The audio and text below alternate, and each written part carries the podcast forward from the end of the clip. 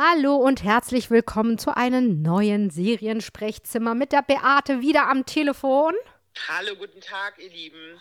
Und ich am Mikrofon, die Mel. Wir reden heute über Years and Years, was ja eigentlich eine BBC One-Serie ist, aber derzeit auf Stars Play zu sehen ist. Und Beate, du liegst mir ja schon ganz lange in den Ohren, dass ich mir diese Serie unbedingt, unbedingt, unbedingt, unbedingt angucken muss. Es ist übrigens eine, eine, eine Co-Produktion zwischen BBC und HBO. Ah, gut, dass du das sagst, ja. Ja, und das kam ja irgendwie raus, äh, wann lief das? Im Mai 2019. Genau. Also eigentlich ein Jahr her ungefähr. Knapp ein Jahr. Ich glaube, es war auch Mitte, ich meine, es war Mitte Mai irgendwie in, bei der BBC und da habe ich sie gesehen.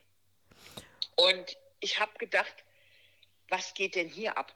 Also relevanter ist ja nun wirklich nichts diese Serie hat auch ein Jahr später nichts an ihrer Aktualität verloren. Also es geht jetzt da drin nicht um Corona, nein, aber, aber passt. um eine mögliche Zukunft.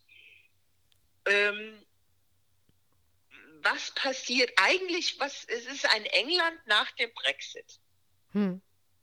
Also so ein bisschen, wie, wie könnte England aussehen mit einem völlig durchgeknallten Politiker an der Spitze nach dem Brexit? Mit allen Konsequenzen. Ja. Das ist irgendwie so das, was ich als Bild die ganze Zeit im Kopf hatte, während ich das gesehen habe. Man muss vielleicht dazu sagen, es hat natürlich auch, ähm, also Russell T. Davis hat es geschrieben.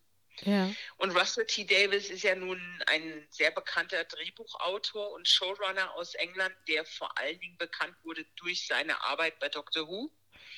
Für mich bis heute der beste Showrunner, den wir bei Doctor Who hatten, mhm. von den neuen Doctor Who-Folgen. Der hatte einen Großteil der Zeit mit David Tennant und noch einen Teil der Zeit irgendwie mit äh, Matt Smith, als die beiden der Doktor waren.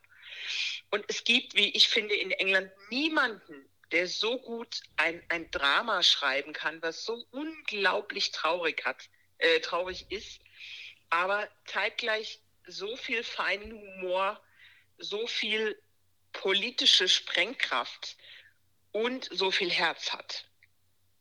Also er, er hat wirklich jedes Mal, wenn er, wenn er schreibt, egal was er schreibt, er hat ja auch ganz tolle Miniserien schon gemacht vor ein paar Jahren, ähm, dann ist er immer, finde ich, unglaublich am Puls der Zeit. Es ist immer eigentlich eine nahe Zukunft, die sehr nah an unserer Realität ist, was das Ganze ja so erschreckend macht.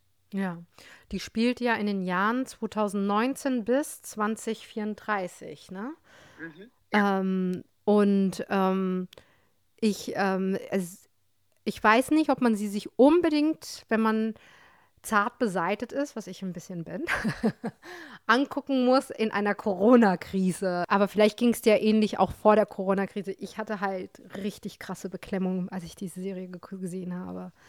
Also ich habe ja auch Rotz und Wasser geheult, ne? Also ähm, die, äh, die ist mir ziemlich, ziemlich nahe gegangen. Ich glaube, da, da gibt es, also ich glaube nicht, dass die, es es irgendjemand geben wird, dem die nicht nahe geht. Weil dann bist du eigentlich kein Mensch, sondern bist ein Roboter. Ja. Also die, die geht, äh, die geht hier wirklich, die geht in die Tiefe, die geht, die, die macht was mit dir, die macht was mit deinem Kopf, die macht was mit deinem Herz, ähm, die tut dir weh, tut dir deshalb weh, weil sie so, so nah an unserer Realität dran ist. Das ist nicht so fiktional und nicht so unrealistisch, was da beschrieben wird. Und deswegen macht die Serie auch so schwer zu ertragen. Das ist jetzt nicht im Sinne von, da wird gemordet und gemeuchelt und irgendwelches Blut spritzt durch die Gegend. Nein, das passiert in deinem Hirn.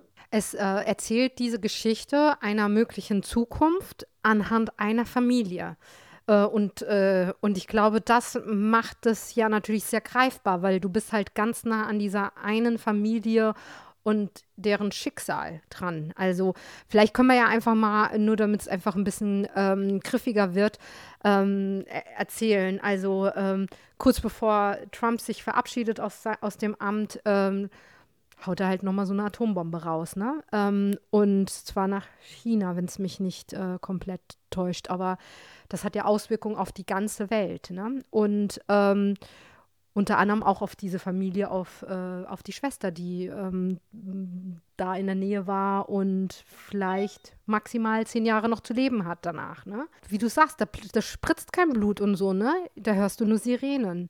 Und ich, ich, also ich habe, ich, mich hat das fertig gemacht. Allein diese Szenen, wo du nur Sirenen in England hörst, habe ich gedacht, und die Familie miteinander Videochat kommuniziert und so. Boah, holy crap. Naja, sie, es sind halt eben so normale Dinge, die da beschrieben werden. Der eine heiraten möchte seinen besten Freund heiraten. Ein Ehepaar ist ständig, hat ständig Schiss um ihre Kinder, ob wie die aufwachsen, ob mit denen alles in Ordnung ist.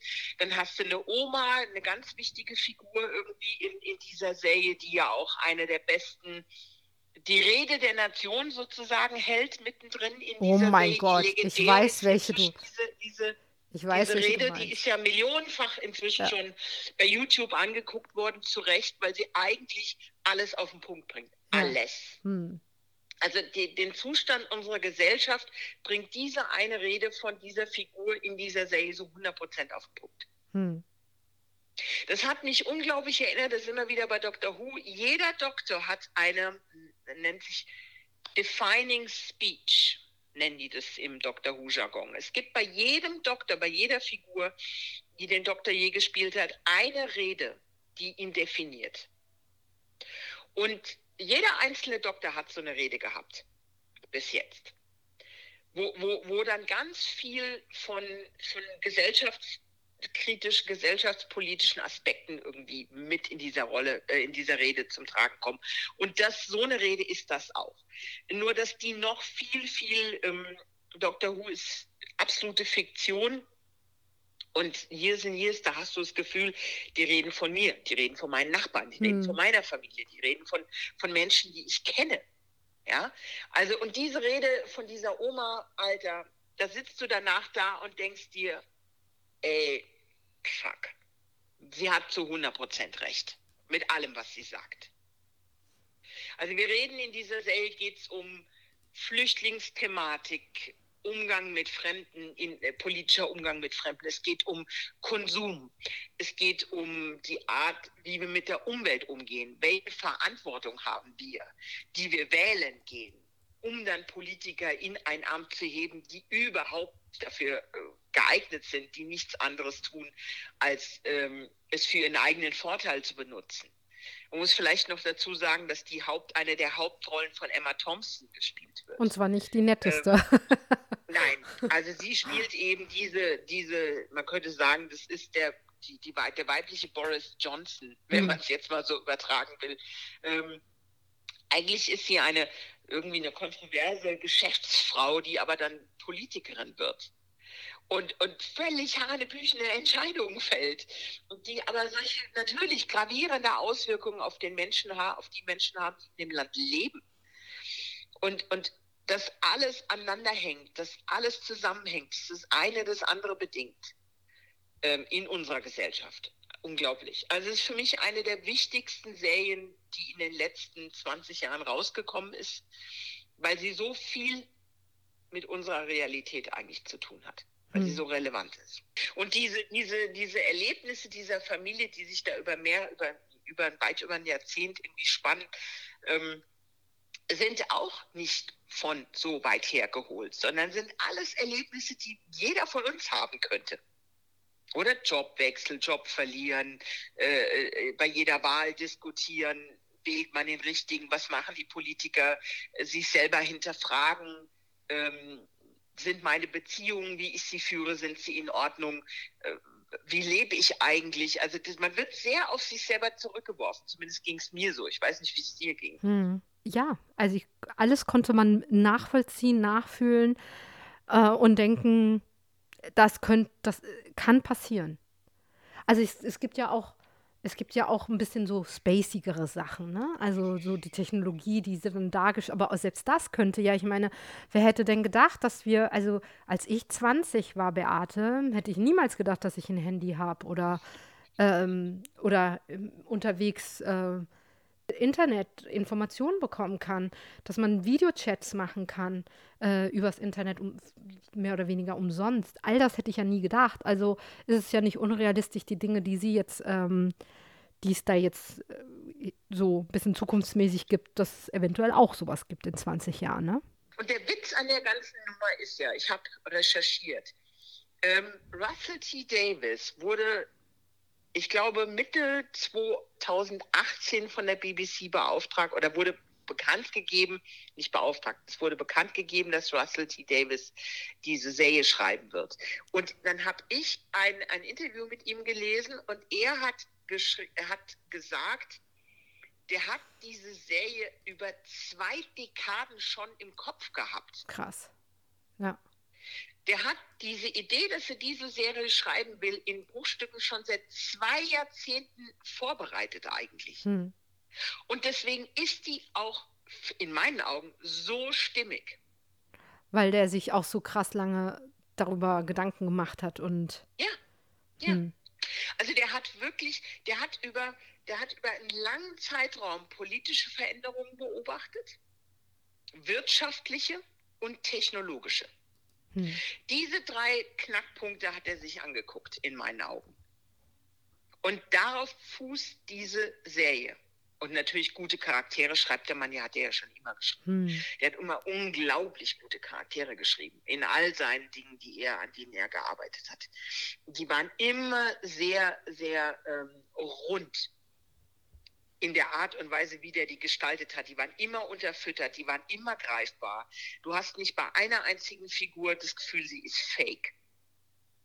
Und du hast auch nie, also ich habe zum Beispiel nicht einmal das Gefühl gehabt, es sind Schauspieler. Hm. Ich dachte wirklich, ich gucke einer Doku zu. Naja, und vor allem, man glaubt ihnen auch, dass es eine Familie ist, ne? Also, ja. dass, ähm, dass die halt auch wirklich als Geschwister und ähm, Ehepartner oder wie auch immer die Probleme haben, die sie da haben. Ne? Das ist sehr authentisch und sehr, ja, ähm, homogen. Also das ist auch eine sehr gute Chemie in der Cast. Hm. Also was du gerade gesagt hast, dass man denen das abnimmt, dass es eine Familie ist, aber hallo, also man hat wirklich das Gefühl, ähm, die hängen zusammen und die sind, äh, es ist eine Einheit und das ist wirklich eine Familie. So gut äh, sind die gecastet, also das passt halt auch wirklich alles absolut eins zu eins. Und Emma Thompson war sogar interessanterweise eine der ersten, die bekannt gegeben wurde.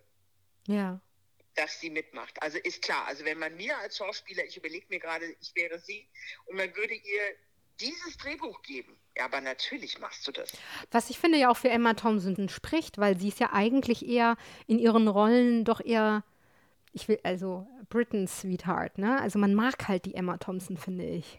Hm, ja, aber ich meine, die Frau ist schon, das ist eine, das ist halt einfach eine der großen alten Shakespeare-Darsteller. Ja, sie kann, die kann das. Die Frau ist halt einfach nun eine Koryphäe, das ist eine richtig, richtig hochwertige, großartige Schauspielerin.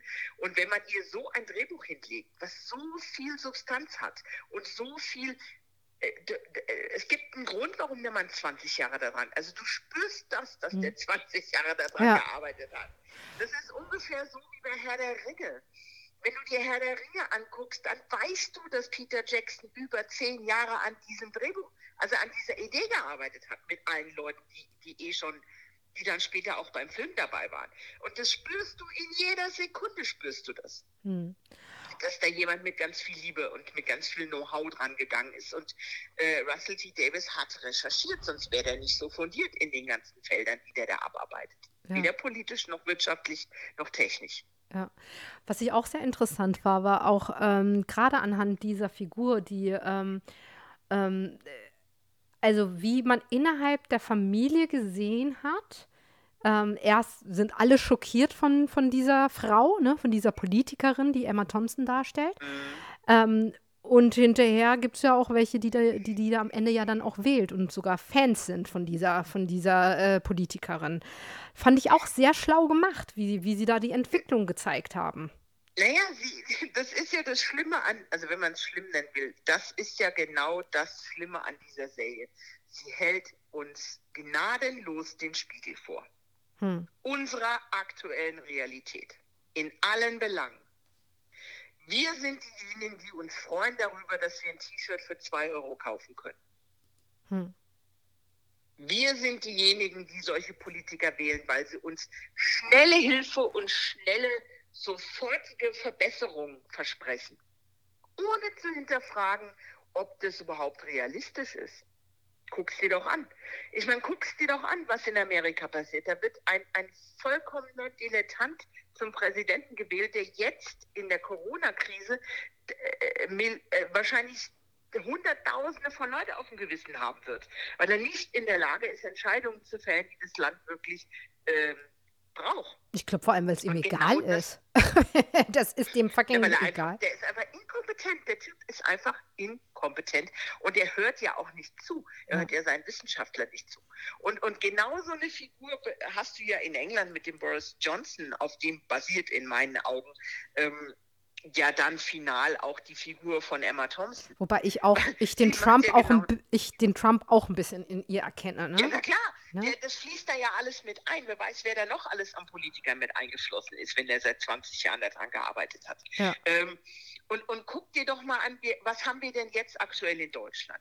Wir haben zum Glück den ganz großen Teil der Deutschen, die sagt, Lockdown, alles klar, machen wir, verstehen wir, ist logisch, flatten the curve, wir müssen das Gesundheitssystem entlasten, darum geht es jetzt erstmal hauptsächlich, verstehen wir, ziehen wir durch, machen wir. Aber es gibt tatsächlich Leute, die solchen Krakelern wie den Söder, wie irgendwie dem Laschet, irgendwie dem Herrn Merz, irgendwie hinterherrennen, die sagen, wir haben die Schnelllösung, wir machen jetzt hier, zack, und wir müssen Herdenimmunität, völlig egal, was das bedeutet, die Wirtschaft. Und es wird immer Leute geben, die in Krisensituationen auf die hören, die ihnen schnelle Lösungen versprechen. Und mhm. genau das macht die Rolle von, das macht ja die Figur von Emma Thompson in der Serie. Sie verspricht schnelle Lösungen. Und dann gibt es natürlich, wie in der Gesamtbreite der Gesellschaft, auch in einer Familie die Leute, die sich von so einem Rattenfänger eben einfangen lassen. Ja. Und das, die gibt es eben in der Familie. Ach, ich habe selbst. Irgendwann, irgendwann merken sie es, aber. Ich habe selbst den Berlusconi da drinnen gesehen. Ähm, ja, mit seiner ganzen oh. Medien, die er da hat, ne? weil sie ja auch Medien besitzt und äh, alles in, influenced und so. Ja, äh, war ja, schon eine krass. auch ein bisschen, du siehst halt auch, wie hieß Tony Blair ist da auf jeden Fall mit drin, meiner Meinung nach. Ganz massiv. Hm. Mit seiner Darstellungssucht nach außen und so. Also, wie gesagt, da hat jemand genau hingeguckt das ist ja das Tolle an äh, Russell T. Davis. Der hat wirklich genau hingeguckt. Mhm. Der hat sehr, sehr, sehr genau hingeschaut, was er da gemacht hat. Und deswegen wirken die auch alle so unglaublich stabil ähm, unterfüttert irgendwie von man, man spürt, dass das nicht so oberflächliche Figuren sind, sondern dass die wirklich in die Tiefe gehen. Ich finde, es ist auch nicht judgy, wenn ich ehrlich bin. Es ist jetzt auch nicht so, als ob man denkt, boah, ja, die Schwester, die jetzt die auf einmal äh, gut findet, die Politikerin, das ist ja voll die dumme Kuh. Das denkt man gar nicht, ne? Es sind ja auch.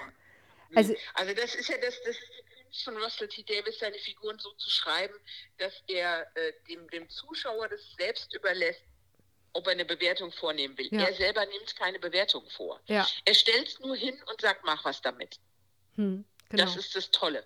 Ja. Weil, er, weil er keine moralische Bewertung, äh, ich meine, klar, wenn du dir das Ding von vorne bis hinten anguckst, kommst du ja nicht umhin, um für dich selber eine moralische Bewertung. Ähm Weil das ja auch so emotional und alles, also du ja. fühlst das ja auch alles, was da passiert, ne? Also ich meine, was, was krasses Schicksal da jetzt, auch gerade jetzt die letzte Folge, ähm, wo, wo ich mir auch gedacht habe, wow, also im Leben hätte ich nicht gedacht, dass die Serie jetzt so endet.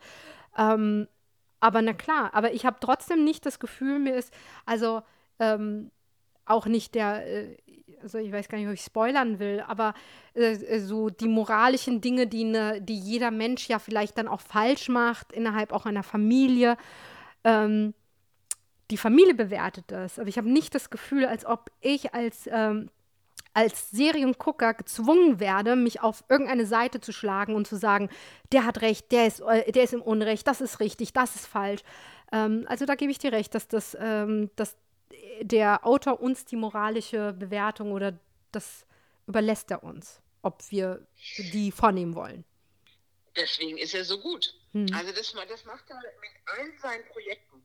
Ja. Also egal, was ich von dem bisher gesehen habe, war das immer so. Der schreibt einfach unglaublich gut. Vor allen Dingen Konflikte, zwischenmenschliche Konflikte und äh, also eben die, die alles, was, was um das Menschliche drumherum ist, das beleuchtet er wirklich ganz genau. Das guckt er sich ganz genau an.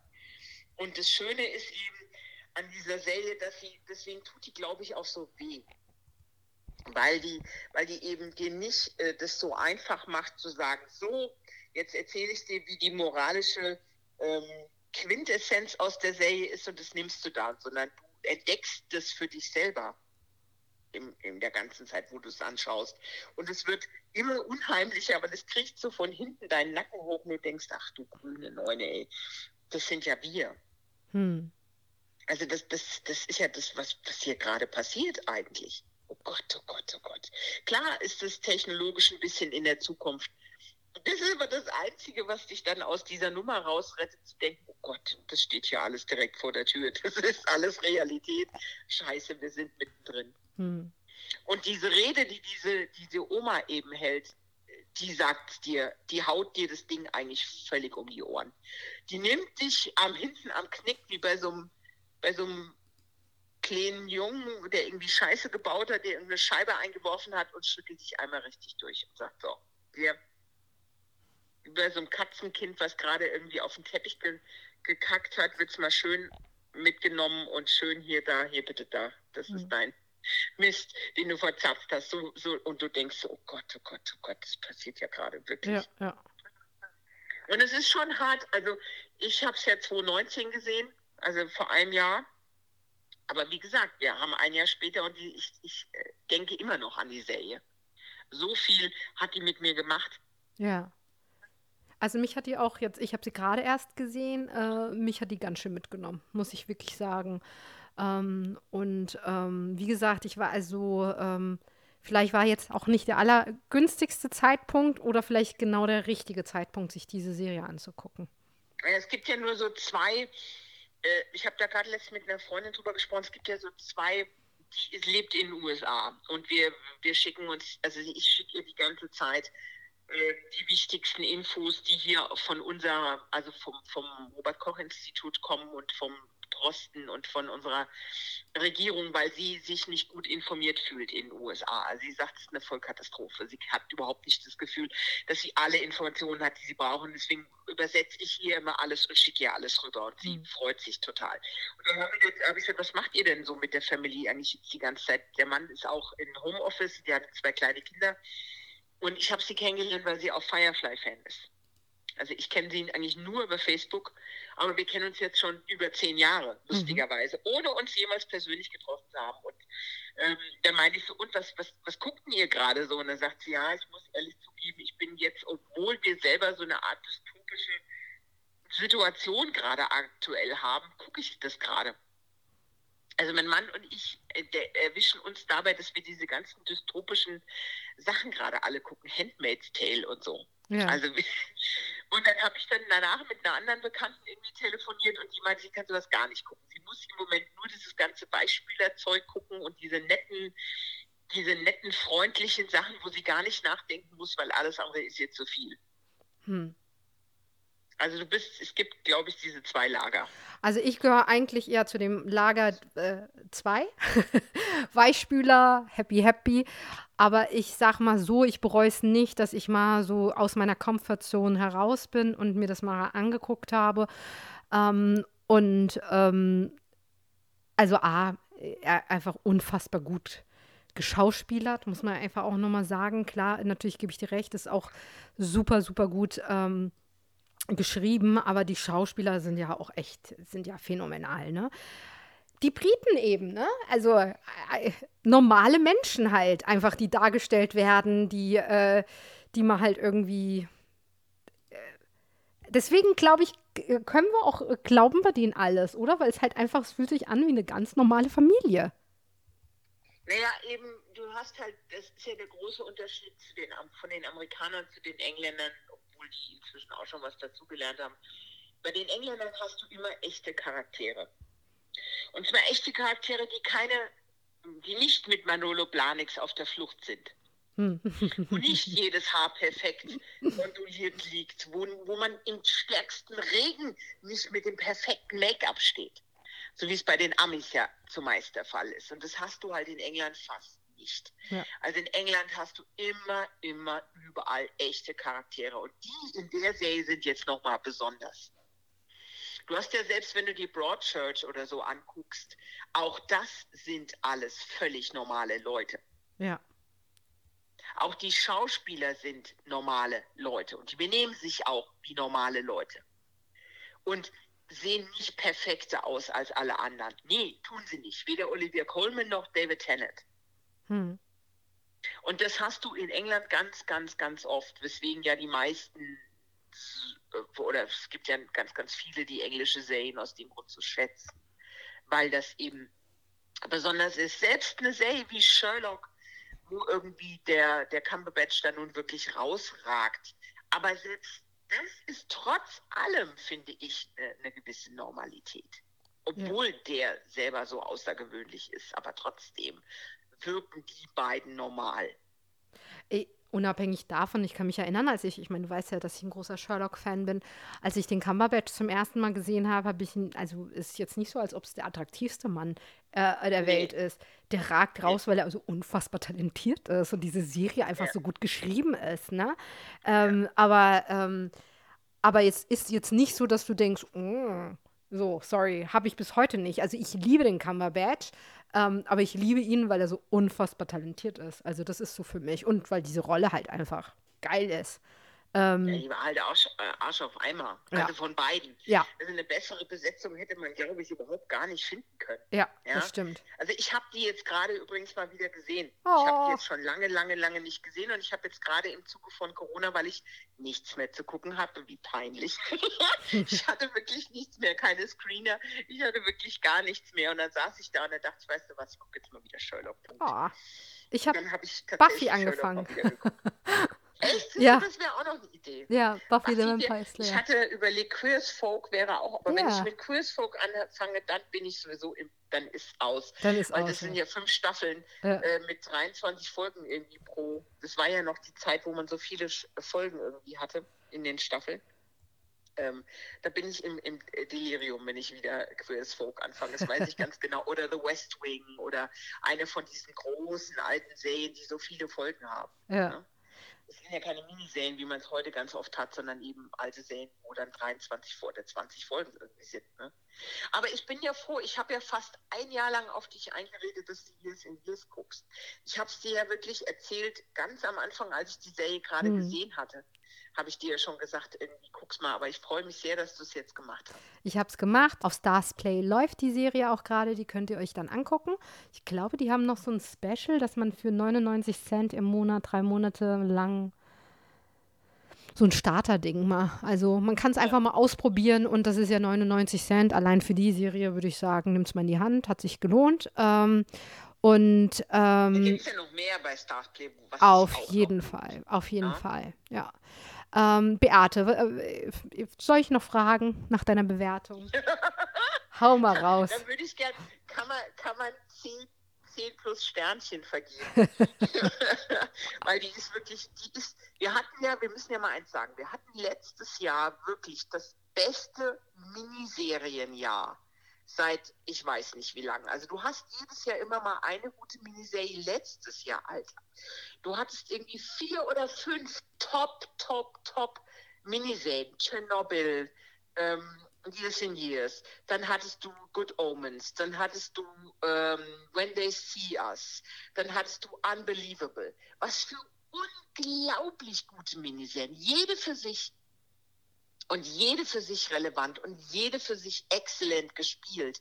Also es war, ich habe mich mit ein paar Leuten letztes Jahr darüber unterhalten, was, was, was ist denn jetzt deine Nummer eins bei den Miniserien? Wir machen irgendwie alle Jahrescharts und ich habe dann für mich gesagt, hier sind hier ist meine Nummer eins. Hm. Obwohl die anderen, obwohl wirklich die, die, ähm, die, die, also die Qualität generell von Miniserien letztes Jahr war auf einem ganz neuen Niveau.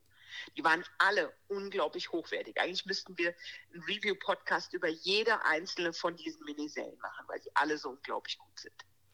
Und, und, für mich hat da selbst Years and Years noch rausgeragt. Also du meinst, es wird, das ist damit abgeschlossen, dass eine Miniserie, du glaubst, es wird nicht eine Fortsetzung geben? Es könnte easy weitergehen. Natürlich könnte es weitergehen. Ab, auf jeden Fall gäbe es Möglichkeiten, das, dieses Thema weiter zu spinnen. Aber bei Russell T. Davis, man muss ja wissen, dass der bei Dr. Who aufgehört hat, weil sein Partner so schwer erkrankt ist. Vor hm. einigen Jahren, vor vielen Jahren. Ähm, und dann hat er sich komplett zurückgezogen aus dem Fernsehen und hat beschlossen, sich nur noch um seinen Partner und dessen Gesundheit zu kümmern. Und deswegen hat er alle Projekte abgesagt. Und der war ja mitten in Doctor Who und dann hat er Stephen Moffat übernommen. Ne? Ja.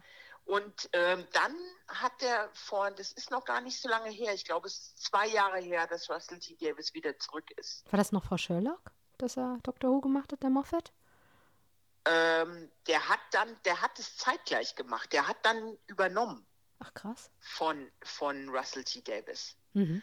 Ähm, der hat, soweit ich weiß, der hat ja noch in der Zeit von, ähm, von Matt Smith übernommen. Und dann kam ja danach, äh, als der Matt Smith wegging, hat er dann, also hat, ne? Also er hat, der hat mehrere Sachen zeitgleich gemacht. Bei Dr. Who gebe ich zu, da bin ich komplett raus, weil da bin ich, also bin ich auch nicht reingekommen. Ich habe, ich kenne die Serie einfach nicht. Ich, da habe ich, da scheut es mich halt auch irgendwie, weil es so viele Staffeln gibt. so. Naja, es gibt halt wirklich, es kommt drauf an, wann du anfängst. Das ist halt die Frage, wann fängst du an? Ist das nicht die. Ich habe gerade letztens einer angeschrieben, meinte so, sag mal, Beate, ich, will jetzt endlich mal mit Dr. Who anfangen. Ich habe mir das schon seit Jahrzehnten oder seit zehn Jahren vorgenommen. Mich hat immer, wie bei dir, abgeschreckt, dass es einfach so viele Folgen gibt. Und mhm. dann habe ich gesagt, zu, mach mal Folgendes. Äh, du musst ja überhaupt erstmal gucken, ob du überhaupt Bock darauf hast. Jetzt fang einfach mal mit den neuen Folgen an. Nicht mit den ganz alten, die seit 50 Jahren laufen, mhm. sondern fang einfach mal bei den ersten neuen Folgen an mit dem Eccleston als Doctor Who. Und dann guckst du mal da rein. Und dann tu mir den Gefallen, guck dir die, die Staffel an und guck dir dann bitte die erste mit David Tennant an. Weil dann wird sich entscheiden, mehr brauchst du gar nicht, diese zwei Staffeln. Weil dann entscheidet sich, ob Doctor Who generell was für dich ist oder eben nicht. Ja. Ähm, die erste ist halt noch, da hatten sie auch noch nicht so viel Geld. Das war ja so, das war ja Russell T. Davis Idee. Er hat die BBC überredet, Doctor Who weiterzuführen. Ja. Das war Russell T. Davis. Und er war dann Showrunner und Hauptautor. Und ähm, dann war am Anfang hatte die BBC auch gar nicht so viel Geld und dann sah das auch alles so ein bisschen kitschig und tacky und so sah das aus und es wurde ja dann, weil es ein unglaublicher Erfolg war, wurde es ja dann mit David Tennant ist es ja dann explodiert. Hm. Da war, wurde es dann das ganz große, riesige Phänomen, was, was auch außerhalb Englands überall explodiert ist. Ich meine, die alten Doctor Who-Folgen liefen ja gar nicht weltweit. Ja. Okay, also nicht in allen nicht. Ländern. Hm. So, aber das würde ich jedem empfehlen.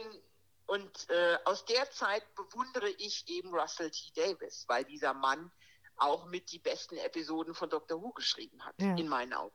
Deswegen verfolge ich seine Arbeit. Und alles, was der Mann gemacht hat, hat ja auch ganz tolle Miniserien ähm, geschrieben waren. Ich glaube, ein Jahr oder zwei Jahre. Es ist ja Cucumber, hieß eine wieder. Also da waren so ein paar Sachen. Und es hatte alles die gleiche Handschrift. Unglaublich viel Herz. Sehr, sehr gute Figuren. Ganz, äh, alle so ein bisschen traurig, melancholisch, immer in die Tiefe gehend. Sehr authentisch. Und immer mit sozialkritischen, gesellschaftspolitischen Themen. Das ist so. Und das hat er auch bei Dr. Who. Hat er das übrigens auch. Würdest du denn auch sagen, dass ähm, Years and Years was für Menschen ist, die Black Mirror ganz gut finden? Aus, also, außer die Schwere fehlt vielleicht, ne? Also es, na, es ist nicht ja, auch keine also, leichte Serie, aber du weißt ja, ich finde Black Mirror hat noch eine andere Schwere. Ja, Black Mirror ist, ähm, kommt anders um die Ecke. Also Years and Years macht mehr mit deinem Herz, weil es so nah an dir selbst ist. Black Mirror ist sehr abstrakt. Klar ist es auch eine mögliche Realität in der Zukunft, die Sie da beschreiben. Und auch da gibt es einzelne Folgen, die sehr nah an unserer Realität mhm. sind, aber eben nicht alle. Es gibt einige Sachen, die, die, die kannst du deshalb dir angucken, weil sie sehr abstrakt sind. Ja. Und weil sie, weil sie eben ähm, auch sehr, also sehr Science-Fiction-lastig sind. Und das hast du ja bei Years in Years eigentlich nur im Techniksegment. Dieses, hm, genau. diesen Mini-Science-Fiction-Aspekt. Sonst ist es wie ein Familiendrama. Ist tatsächlich mehr Drama als Science-Fiction. Hm, ja. Also die Leute, die sich für gesellschaftspolitische und kritische, sozialkritische Themen interessieren, die sollten das auf jeden Fall gucken. Ja. Leute, die sich für Politik interessieren, Leute, die sich für gut gemachte Dramen interessieren. Die vielleicht auch Familiendramen mögen. Vielleicht muss man gar ja. nicht so total politisch interessiert sein, aber einfach so Familiendramen. Aber es ist schon, also packt eure Taschentücher äh, in die Nähe und. Äh, aber es ist nicht kitschig. Nee, es nee, ist nicht kitschig. In nee, nee. Sekunde nee. irgendwie kitschig oder oberflächlich hm. oder, oder irgend. Nein, 0,0. Das ja. ist es nicht.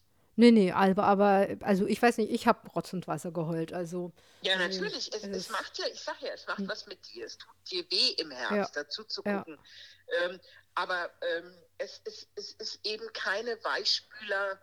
Äh, Family Story, wie man die, die so auf die Tränendrüse drückt. Nein, hm. das ist viel zu intelligentes Zeug. Ja. Viel zu intelligent. Ähm, anspruchsvolles Drama, mit, mit, mit wirklich äh, sehr emotionalen Momenten, die dich echt mitnehmen. Ja. Also, ihr Lieben, Beate und ich sind uns einig. 10 von 10 Punkten für diese Stars Play-Serie, die ursprünglich BBC One slash HBO äh, für die beiden produziert wurden und oder eine Koproduktion von BBC One slash HBO ist äh, und jetzt auch Stars Play läuft. Hast du noch abschließende Worte, liebe Beate? Also, die muss eigentlich jeder gesehen haben. Hm. Jeder, der anspruchsvolles Fernsehen mag und der ein bisschen mit ein bisschen denken möchte beim, und sich nicht nur unterhalten lassen will, sondern auch ein bisschen nachdenken möchte. Der, für den glaube ich, der soll sich die Serie, eigentlich sollen sie sich alle angucken, weil die ist zu wertvoll, dass die Leute sie nicht sehen. Also eine von den wirklich wertvollen Serien.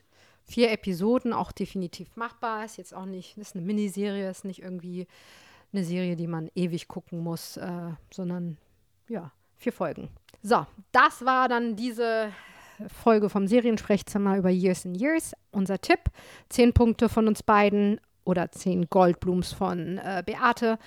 Ähm, ihr Lieben, ganz herzlichen Dank fürs Zuhören. Ähm, wir sind, arbeiten immer noch daran, eine bessere Lösung zu finden, wie der Ton ähm, demnächst ähm, einfach angenehmer ist und Beate nicht nur am Telefon zu hören ist, sondern vielleicht auch übers Mikrofon. Wir hören uns und sprechen uns ganz bald.